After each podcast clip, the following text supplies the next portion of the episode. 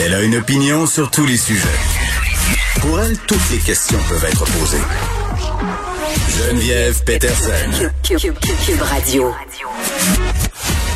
Salut tout le monde, bienvenue à l'émission. Déjà vendredi, dernière euh, émission avant les vacances euh, de Noël pour moi. On va se retrouver le 4 janvier, bien entendu. Mais parce que je vous aime aujourd'hui, je vous fais un cadeau. Ce sera notre dernier point de presse ensemble. On ira d'ailleurs très, très bientôt. Ben oui, je tiens à vous de même. Je vous tiens informé. Christian Dubé, Horacio Arruda euh, vont faire le point sur la situation, évidemment, de la COVID-19 dans les hôpitaux à Montréal.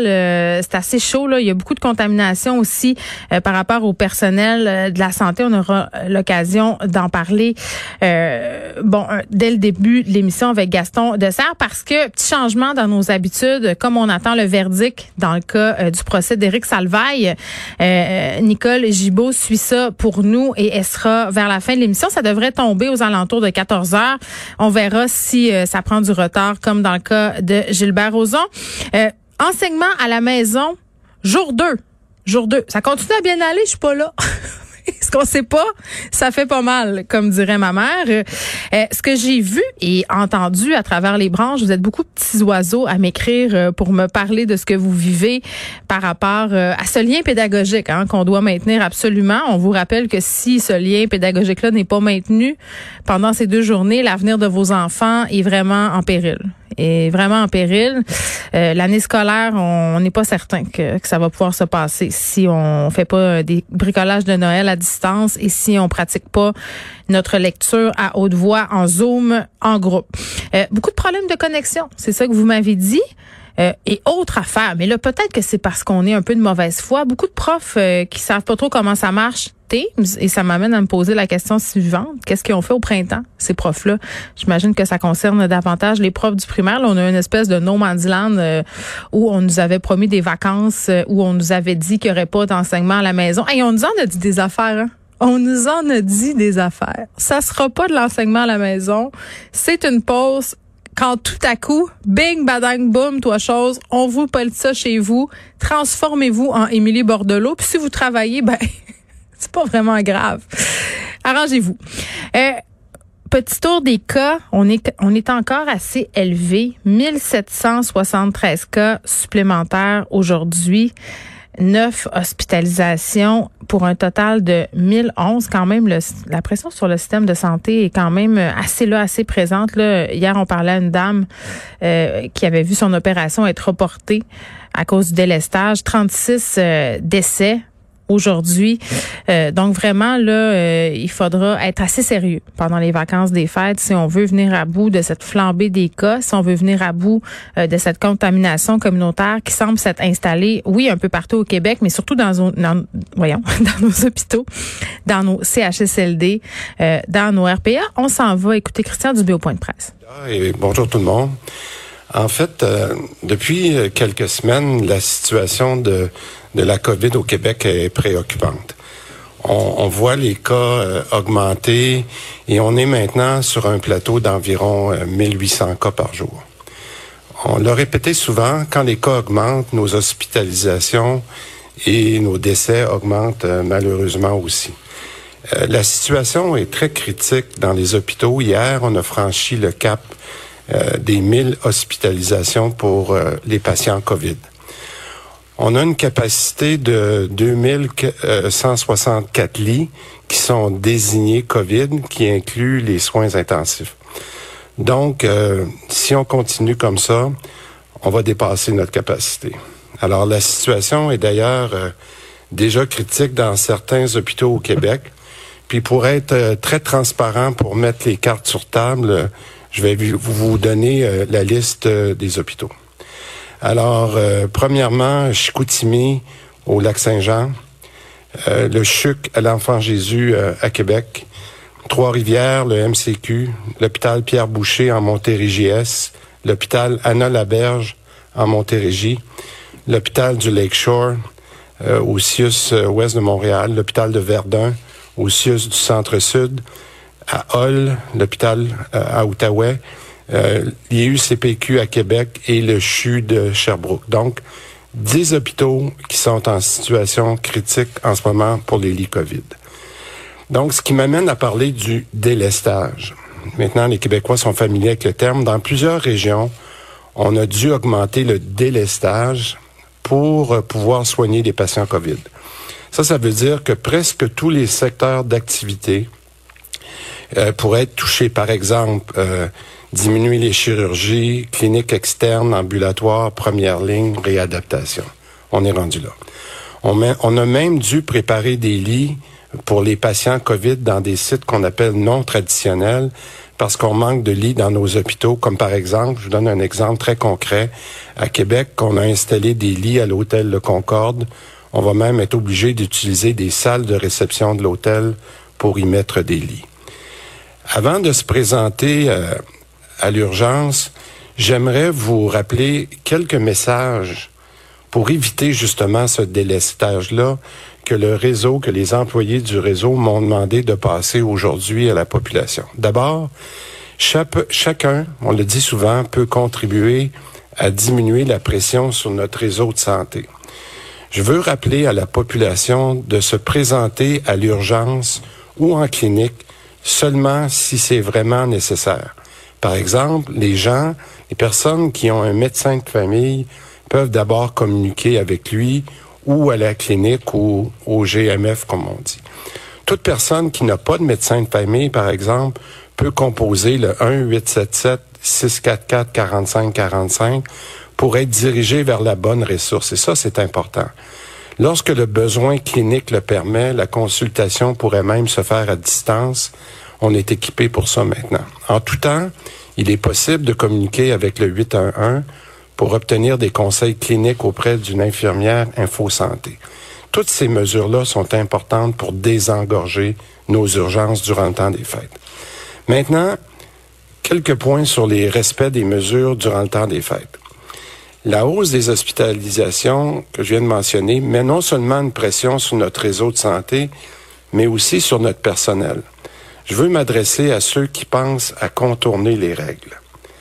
Autant notre système de santé que notre personnel ne peut se permettre une flambée des cas au retour des fêtes. Si les Québécois ne respectent pas les règles pendant les fêtes et multiplient les contacts, malheureusement, on frappera un mur en janvier. Nous devons donc faire encore plus de délaissage dans nos hôpitaux et reporter des chirurgies qui pourraient être urgentes. Pensez donc aux personnes qui pourraient voir leur chirurgie reportée parce que certains n'ont pas respecté les mesures du temps des fêtes. En conclusion, pensez à tous ceux qui sont au front depuis le printemps dernier, à ces hommes et à ces femmes qui font des sacrifices chaque jour pour sauver des vies. J'aimerais envoyer ce message à tous les Québécois. Soyons solidaires pour la période des fêtes, solidaires pour notre personnel du réseau de santé. Avec le premier ministre, mes collègues ministres à la Santé, le docteur Carman et Madame Blais, nous avons joint nos voix dans une vidéo adressée au personnel du réseau. Je veux donc profiter de la tribune aujourd'hui pour les remercier une fois de plus et inviter tous les Québécois à avoir une pensée pour ceux et celles qui seront au travail pendant la période des fêtes. Merci beaucoup. And I'll a few words. Bon, euh, c'est assez sérieux. Là. On parle de délestage, évidemment. Euh, plateau de 1800 cas par jour. Euh, ce qui est préoccupant, c'est qu'on a franchi le cap des 1000 hospitalisations pour les patients COVID. Puis Christian Dubé rappelait qu'on a quand même 2064 lits de dispo pour les patients COVID, donc c'est presque la moitié. Là. On a 10 hôpitaux quand même en situation critique. Il donnait quelques exemples, Monsieur Dubé, euh, notamment l'hôpital de Chicoutimi, mes antennes au Saguenay-Lac-Saint-Jean euh, m'avaient dit la semaine passée que l'hôpital de Chicoutimi avait commencé à stocker des patients dans des chambres d'hôtel, des gens atteints de la COVID dans des chambres d'hôtel, pas à l'hôpital, à l'hôtel. Euh, ça se passe pas bien non plus au CHU de Québec. On en parlait hier euh, avec cette femme qui a un cancer du ganglion et qui voit son opération être retardée. Non seulement elle voit son opération être retardée, cette femme-là, mais même pas au courant du stade de la maladie. Hein? On y a parlé hier, là, si ça vous tente d'aller réécouter l'entrevue, ça va peut-être euh, vous convaincre de ne pas contourner les règlements, euh, les règles sanitaires à Noël parce que ce qu'on veut éviter à tout prix, c'est le délestage. Et euh, Christian Dubé avait un message pour nous, des employés du réseau de la santé, par rapport euh, aux urgences. C'est déjà un problème en temps normal, les gens qui se pointent aux urgences pour pas grand-chose. Puis je comprends que des fois, on n'a pas de médecin de famille, que c'est compliqué, qu'on est inquiet, surtout quand il est question des enfants. Euh, mais il y a d'autres alternatives. Donnez notamment un numéro, là, un 877 644 4545 pour être dirigé vers la bonne ressource. On va aux questions. Euh, nous allons pouvoir euh, ouvrir le micro aux journalistes qui lèvent la main. Nous allons débuter avec les euh, questions en français. C'est question sous question. Et s'il vous plaît, seulement avoir une personne qui représente les divers médias. Donc, la première personne qui adressera sa question, Véronique Prince, Radio-Canada.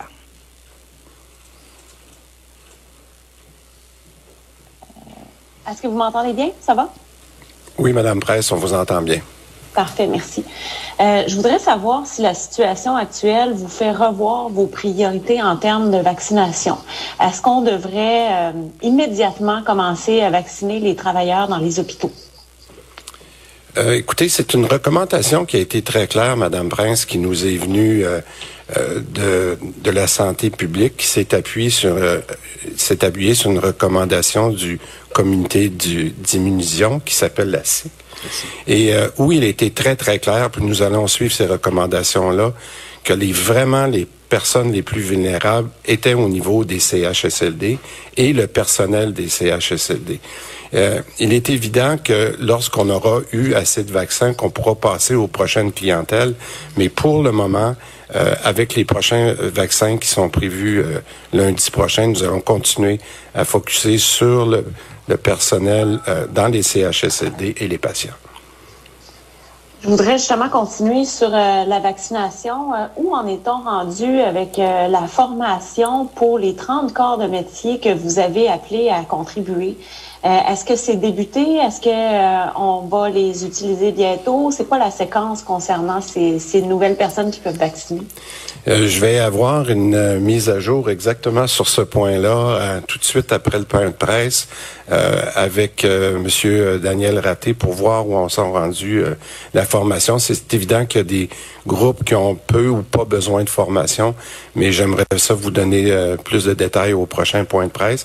En ce moment, c'est plutôt le personnel habituel de vaccination qui, qui est là, mais ce qu'il faut être capable, c'est d'être prêt lorsqu'on aura un, une augmentation importante de nos vaccinations.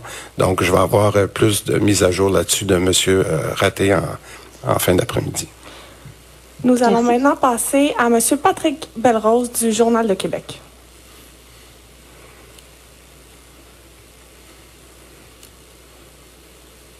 Pardon. Oui, bonjour à tous les deux.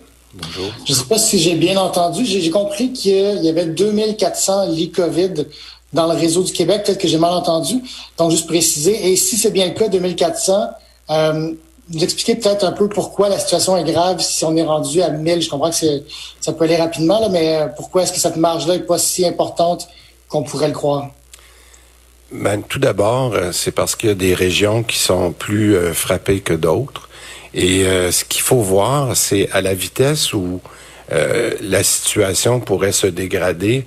Rappelez-vous qu'il y a deux semaines, on était à 500 euh, lits d'occupés, puis que rapidement, à l'intérieur d'une dizaine de jours, on est monté à 1000 lits. Alors, euh, je pense qu'il est de, de notre devoir et d'une bonne prudence de de pas de souhaiter d'avoir besoin de ces lits-là, mais et on en parle tous les jours.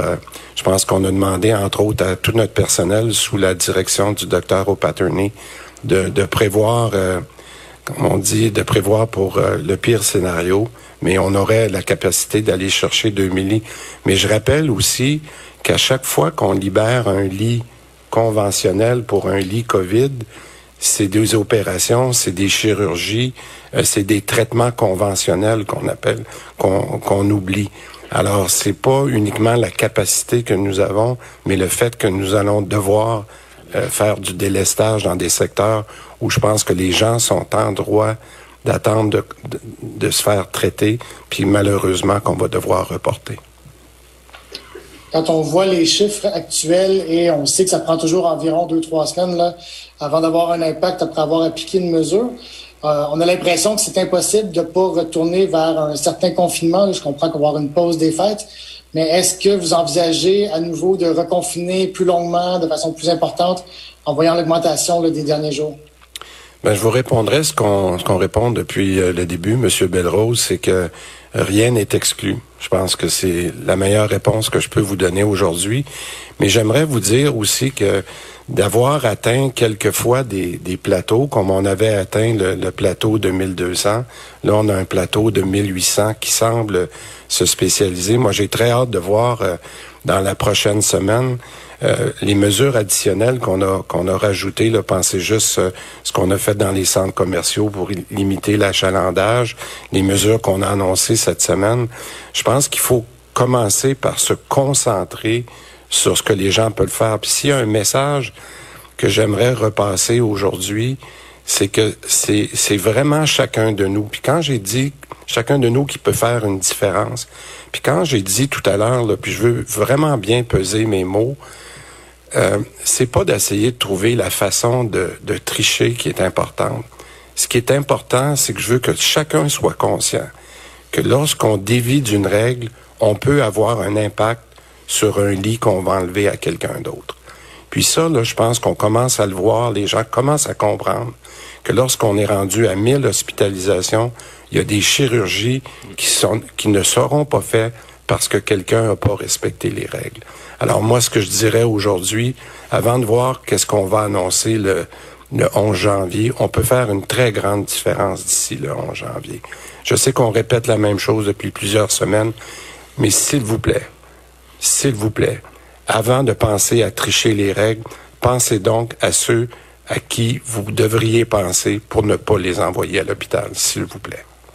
Marteler euh, le message, taper sur le même clou, c'est vraiment la stratégie que doit adopter euh, le gouvernement Legault. On en parlait par ailleurs avec Victor Henriquez pas plus tard qu'hier, qui était spécialiste euh, en gestion de crise et en relations publiques. C'est assez clair, me semble. Moi, je trouve ça un peu pathétique qu'on en soit encore réduit au niveau du gouvernement à répéter, répéter, répéter que contourner les règles, c'est pas une bonne idée.